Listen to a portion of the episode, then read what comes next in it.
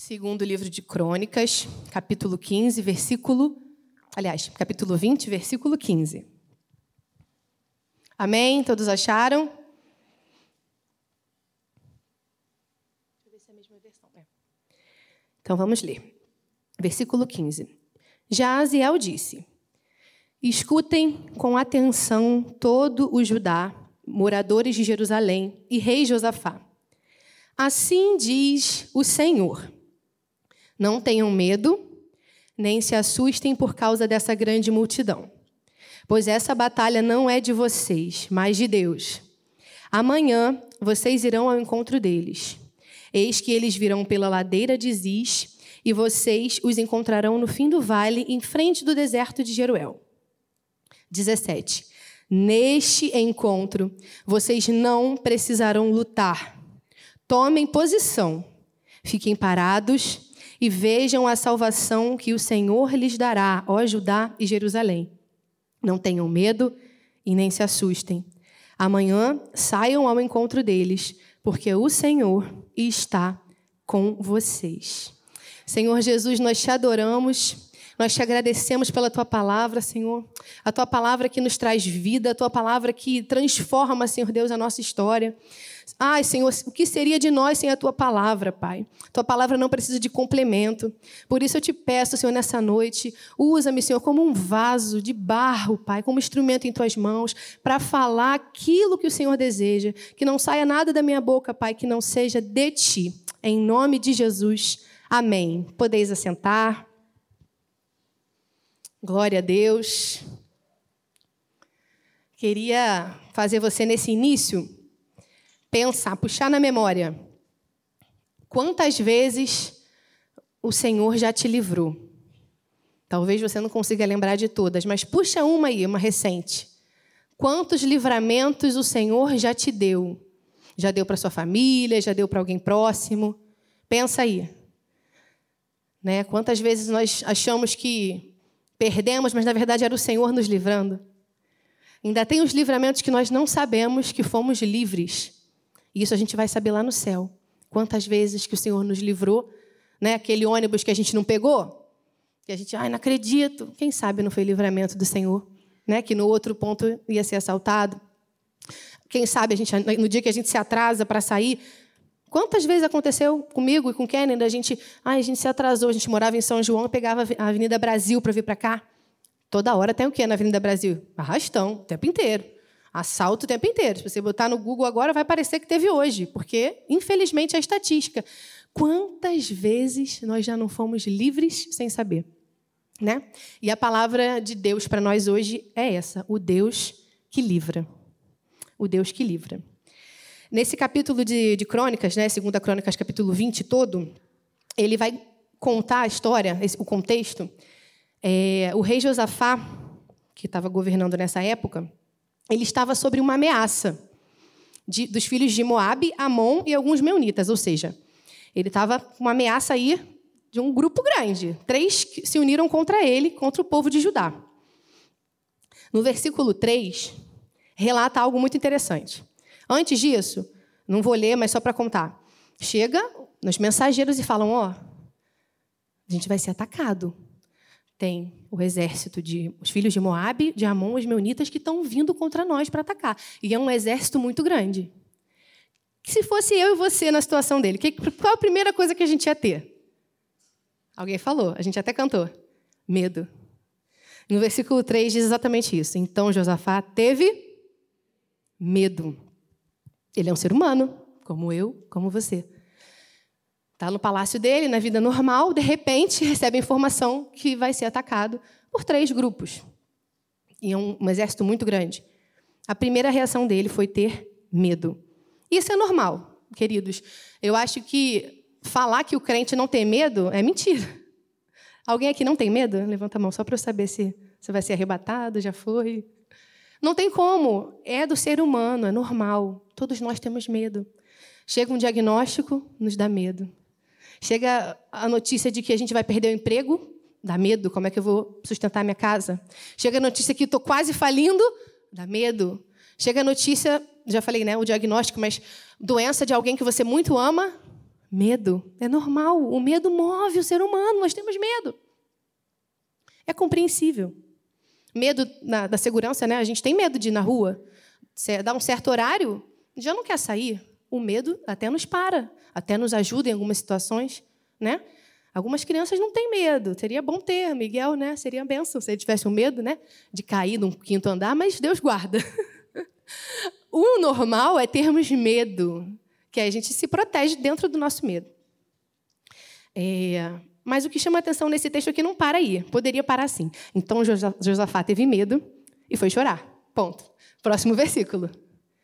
Então Josafá teve medo e foi montar um exército o quanto antes. Porque, cá entre nós, a gente está numa luta aí no trabalho, a gente tem medo. O que, que você vai falar? O que, que eu posso fazer para poder melhorar o trabalho e não ser demitido? Já sei, amanhã eu vou chegar, então, duas horas antes do meu horário. Você começa a pensar o que você pode fazer para o seu problema. Sim ou não? Olha o que Josafá fez. Ele é rei. Então, Josafá teve medo e decidiu buscar o Senhor. Consegue colocar isso no, na tela para eles lerem junto? Então Josafá teve medo e decidiu buscar o Senhor. Poderia parar só por aí também. Estou com medo, vou buscar o Senhor. Deus tem misericórdia, me dá uma resposta. Tem um povo aí vindo para me matar, e matar toda a minha família, e matar, destruir o meu reino. Tem misericórdia, ele poderia ter medo, buscar o Senhor chorando no quarto dele. Sim ou não? Mas o que ele fez além disso? Deixa eu ver se está aqui. Não. É, versículo 3, capítulo 20, versículo 3. Então Josafá teve medo e decidiu buscar o Senhor. Tem um E aí. E proclamou um jejum em todo o Judá. Ou seja, a ação dele foi: eu preciso recorrer àquele que nunca perdeu batalha, que a gente acabou de cantar. Eu preciso recorrer a ele, porque ele é a minha única saída. Então, de primeira, antes dele chamar o exército e falar: pega essa arma, pega isso, ele ficou com medo, como todo ser humano, mas tomou uma atitude. Ele decidiu buscar o Senhor e proclamou um jejum. Ou seja, foi uma ação, ele teve uma ação. Pessoal, vamos jejuar, vamos orar para o Senhor falar conosco. Nós precisamos que o Senhor nos diga o que fazer. Ou seja, ele desceu do trono dele. Ele era rei. E ele entendeu que ele estava ali como qualquer outro, precisando e carecendo do Rei maior, do Todo-Poderoso, do Deus de Israel.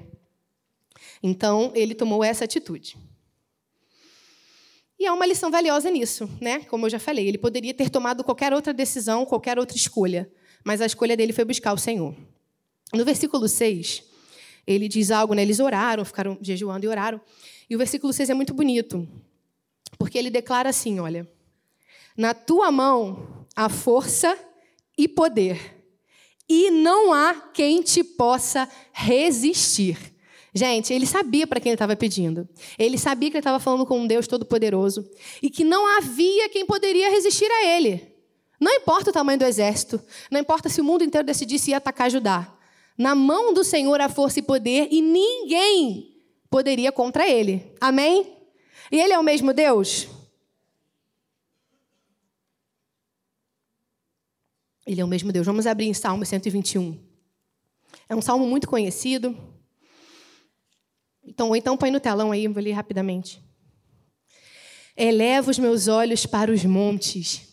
De onde me virá o socorro? O meu socorro vem do Senhor que fez o céu e a terra. Ele não permitirá que os seus pés vacilem. Não dormitará aquele que guarda você. Aleluia. É certo que não dormita nem dorme o guarda de Israel. O Senhor é quem guarda você. O Senhor é a sua sombra e a sua direita. De dia não lhe fará mal o sol, e nem de noite a lua. O Senhor guardará você de todo mal, guardará a sua alma.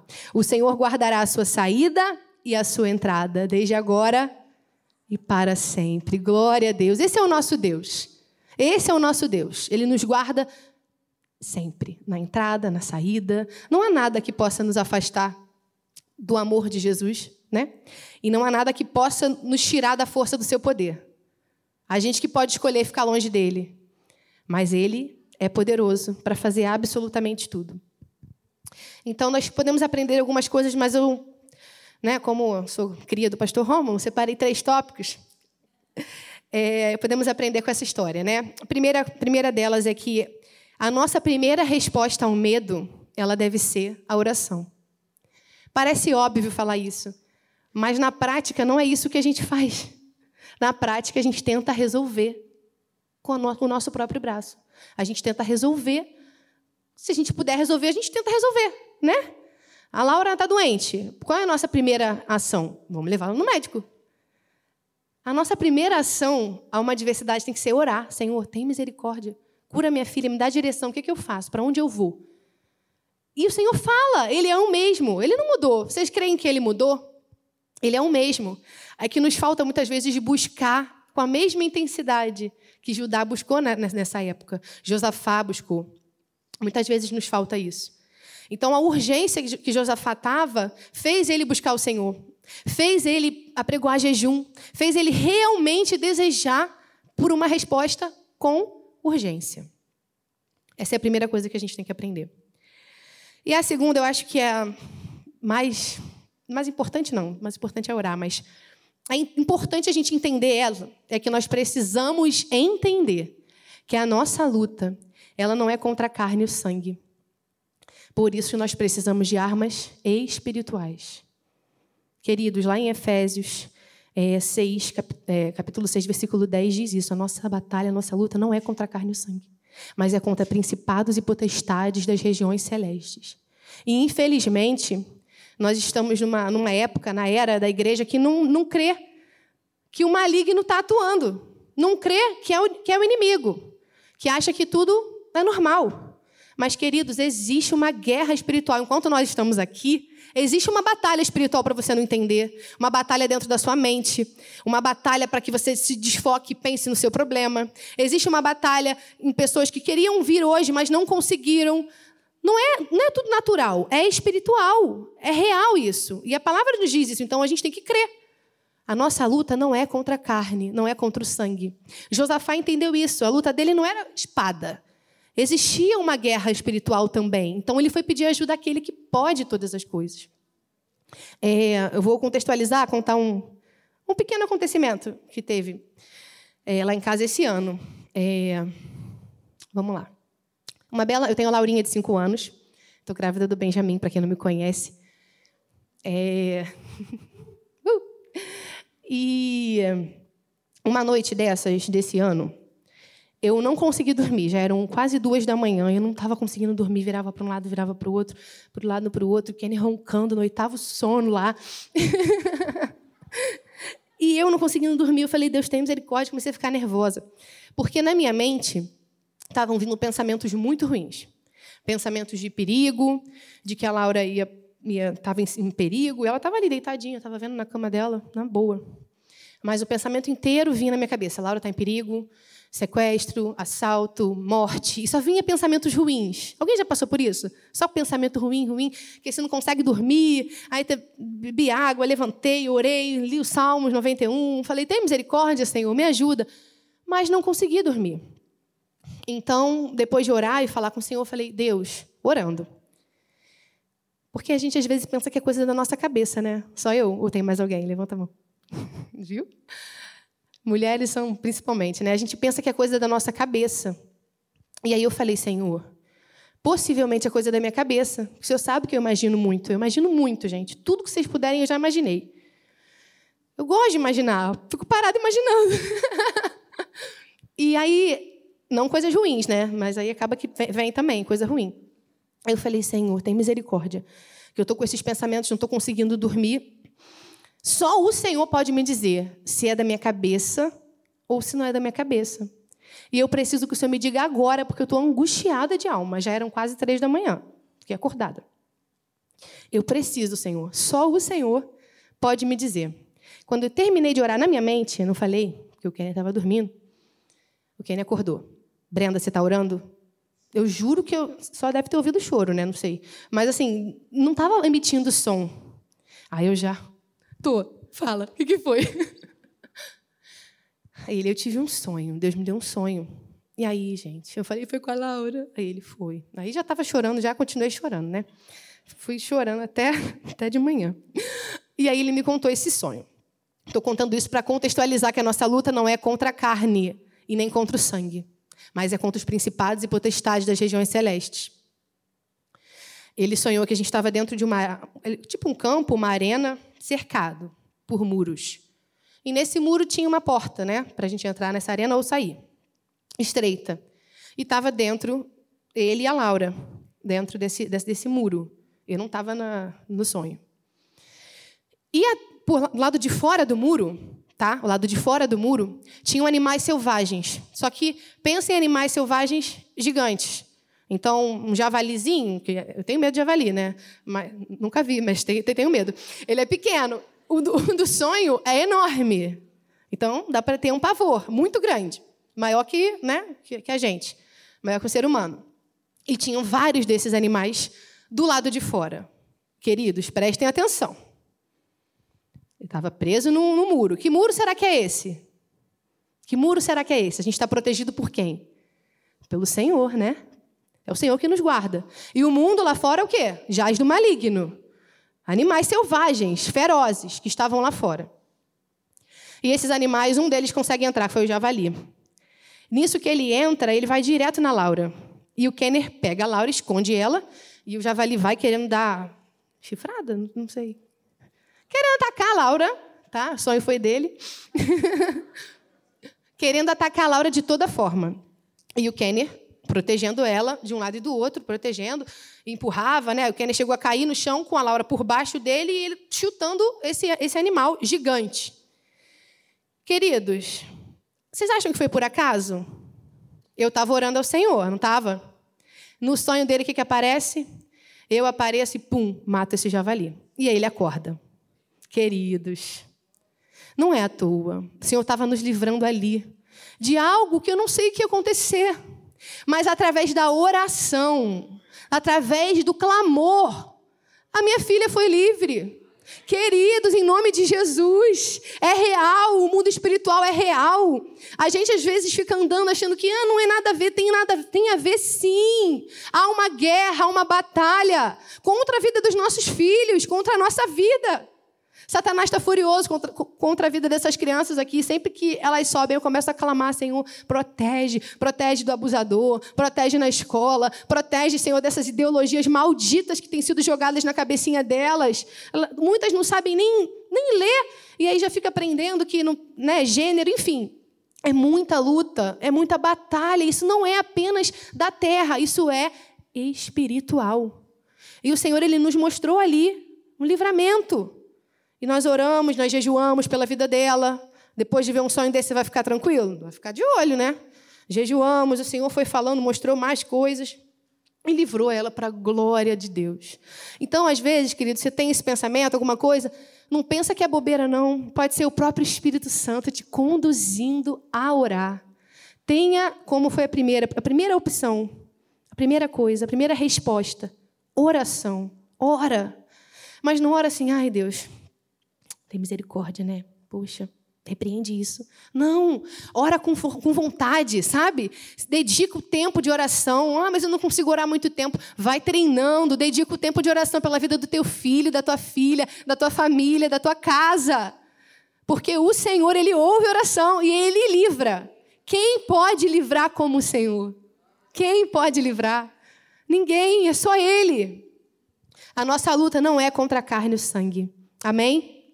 Ela é contra os principados e potestades das regiões celestes. E a terceira coisa, queridos, nós precisamos crer no Senhor. É necessário crer no que o Senhor nos falou. Porque, vou dar continuidade no texto. Quando nós lemos no início, né? Escutem com atenção, é, Judá, moradores de Jerusalém e rei Josafá. Assim diz o Senhor: não tenham medo, porque Deus é cuidadoso. Sabia que ele estava com medo? Esse é o nosso Deus. Não tenham medo nem se assustem por causa dessa grande multidão. Pois essa batalha não é de vocês, mas de Deus. Olha isso. Essa batalha não é de vocês, mas de Deus. Quantas vezes a gente está tentando guerrear a batalha que não é nossa, que não é para a gente guerrear. Essa batalha não é sua, é de Deus. E você, como filha, você, como filho, tem que se posicionar. Senhor, me ajuda nessa batalha, ela não é minha. Cuida, cuida para mim. Só que olha o que, que ele fez. Aí o profeta, né, continua, Jazel continua dizendo: Nesse encontro vocês não precisarão lutar, tomem posição, fiquem parados e vejam a salvação que o Senhor lhes dará. Aleluia. Não tenham medo nem se assustem. Amanhã saiam ao encontro deles, porque o Senhor está com vocês. Ele creu. Por que, que ele creu? Pensa aqui comigo. Está vindo um exército enorme contra eles. A primeira reação dele foi orar, jejuar e pedir ao Senhor direcionamento. Ele montou a equipe, ele separou os melhores. Aqui no texto não diz isso. Só falou para ele não ter medo, que a batalha não é dele, e tomar posição e ir. Saia ao encontro deles, porque o Senhor está com vocês. Então eu imagino ele orando ao Senhor, chamando todo o exército, pessoal, vamos batalhar. Será que todo o exército estava crendo na palavra? Sim ou não? Não, né? Com certeza tinha um ou outro, a gente vai morrer, andando, caminhando, obedecendo o rei. Mas o rei creu no Senhor. Ele foi. Ele tomou a posição. Então, isso para a gente também é muito difícil. Porque às vezes o Senhor fala, só vai. Senhor, como é que eu vou? Não tenho condição. Como é que eu faço? Vai, só vai. Porque eu estarei com você. Queridos, tem que crer, tem que crer no que o Senhor está falando, crer nessa palavra com todo o coração para ir.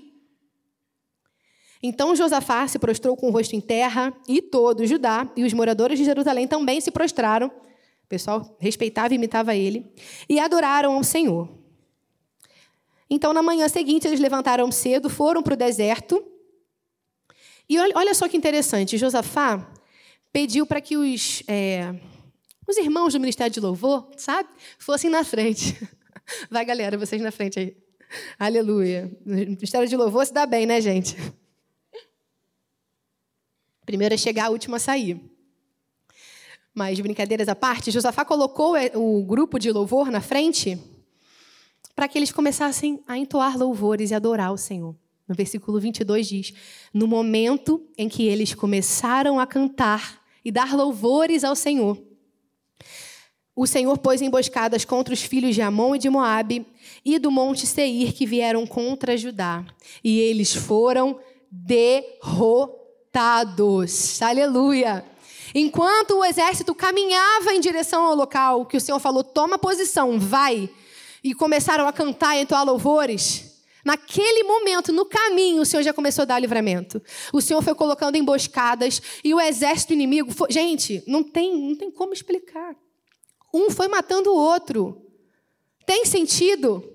O exército está aí, supondo que vocês são exército inimigo, tá? Eu estou aqui do bem com, com o povo indo a caminho e vocês estão para nos atacar.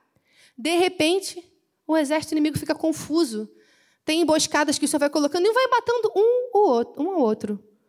Um exército foi matando o outro, a ponto, a palavra diz que não sobrou ninguém. Queridos, nós não teríamos essa imaginação. Provavelmente Josafá não teve. Ele falou: Deus vai fazer. Talvez Deus vai fazer com a gente, matando eles. Talvez Deus vai fazer de outra forma. Agora, imaginar que um ia matar um, a, um ao próprio, como é que é? Um ao outro. É muita loucura, né? Deus é tremendo. E muitas vezes é, o Senhor nos prometeu uma coisa, nos entregou a palavra, falou: segue, vai, e a gente fica com medo, a gente fica cabisbaixo, fica com o espírito de derrota, e não vai, sabe? Ah, não vou conseguir, não, então vou ficar por aqui. E não crê. Então não completa aquilo que o Senhor está esperando. Vai, faz, porque você vai ver lá na frente o meu milagre. Eu vou fazer. O cenário é ruim. Isso, eu tenho usado muito essa, esse termo, né? O cenário é ruim. Não, não tem cenário de, de saída. O cenário é ruim. Não combina com o que o Senhor falou. O Senhor prometeu, mas o cenário não está cabendo. O cenário é todo mundo andando em direção a um exército enorme, pronto para te matar. Mas se o Senhor falou, ele não perde batalha. Se ele falou, ele vai cumprir. Se ele falou, ele vai fazer. Ele faz o caminho no deserto, ele abre o mar, ele abre o Rio Jordão, ele faz tudo. Ele põe um exército contra o outro. E a gente só louva, só caminha, só vai, só continua. Se ele prometeu, ele vai cumprir. Ainda que os nossos olhos não, não haja saída, não tenha esperança, não tenha condição, ele vai fazer.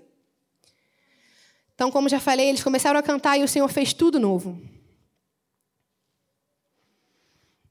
E a gente aprende muitas coisas, né, com essa, com essa palavra.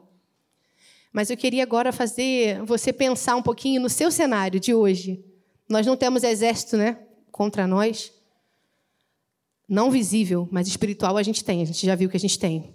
Que existe uma luta e uma batalha muito grande para tirar você daqui, para fazer com que você tenha um futuro terrível, para fazer com que você, adolescente, Encontre um amigo que te leve para o buraco, que te afaste do Senhor, que te leve para as drogas. Fazer com que você, jovem e jovem, menina e menino, casem errado e tenham uma vida triste, difícil. Casou errado, vai fazer o quê? Sofrer. Vai fazer com que você, senhora, um pouquinho mais, mais velha, desista da sua família, desista do seu casamento. São batalhas que estão aqui hoje. Eu tenho certeza que cada um tem uma. Cada um tem a sua batalha. Eu queria fazer você refletir sobre o seu cenário hoje, sobre os seus inimigos vindo em sua direção e sobre o que você vai fazer. Você vai tomar posição, você vai tomar posição e crer que o Senhor pode livrar, ou você vai desistir. Ou você vai falar: quer saber? Eu cansei, isso aqui não é para mim, não. Hoje o Senhor falou muito conosco a Jéssica falou sobre isso. Não tenha medo, ser forte e corajoso. Vamos caminhar, vamos. É, o primeiro, acho que foi o Pedro que leu. Vamos seguir no caminho até o prêmio da salvação. São tantas coisas. O que, que te faz? Qual o seu cenário hoje? O que está te fazendo querer desistir e não crer na palavra e na promessa do Senhor? São as lutas? São os medos? É o pecado, o desejo de permanecer na mesma vida, o desejo de, de não, se, não se achegar tanto assim, porque afinal, não é fácil, né? É fácil seguir ao Senhor, servir ao Senhor? Tem um preço. A gente tem que negar a si mesmo, tomar nossa cruz e seguir. É negar a si mesmo, é negar as próprias vontades. É desejar estar na presença do Senhor. Que você possa nessa, nessa noite se derramar na presença dele, porque ele é o mesmo. Ele é um Deus que não perde batalha. Nós começamos cantando, nós vamos terminar orando. Ele é um Deus que não perde batalha, ele é general de guerra. E ele está aqui nessa noite. As minhas palavras não podem alcançar o teu coração, mas essa palavra aqui, ela é mais cortante do que uma espada de dois gumes, ela penetra, ela entra dividindo a alma do espírito. É essa palavra. É a palavra do nosso Deus. Nós não temos como convencer ninguém, eu não tenho como convencer você de que você precisa buscar o Senhor, de que você precisa estar diante dele, mas a palavra, ela convence o homem, ela convence do pecado, da justiça, do juízo.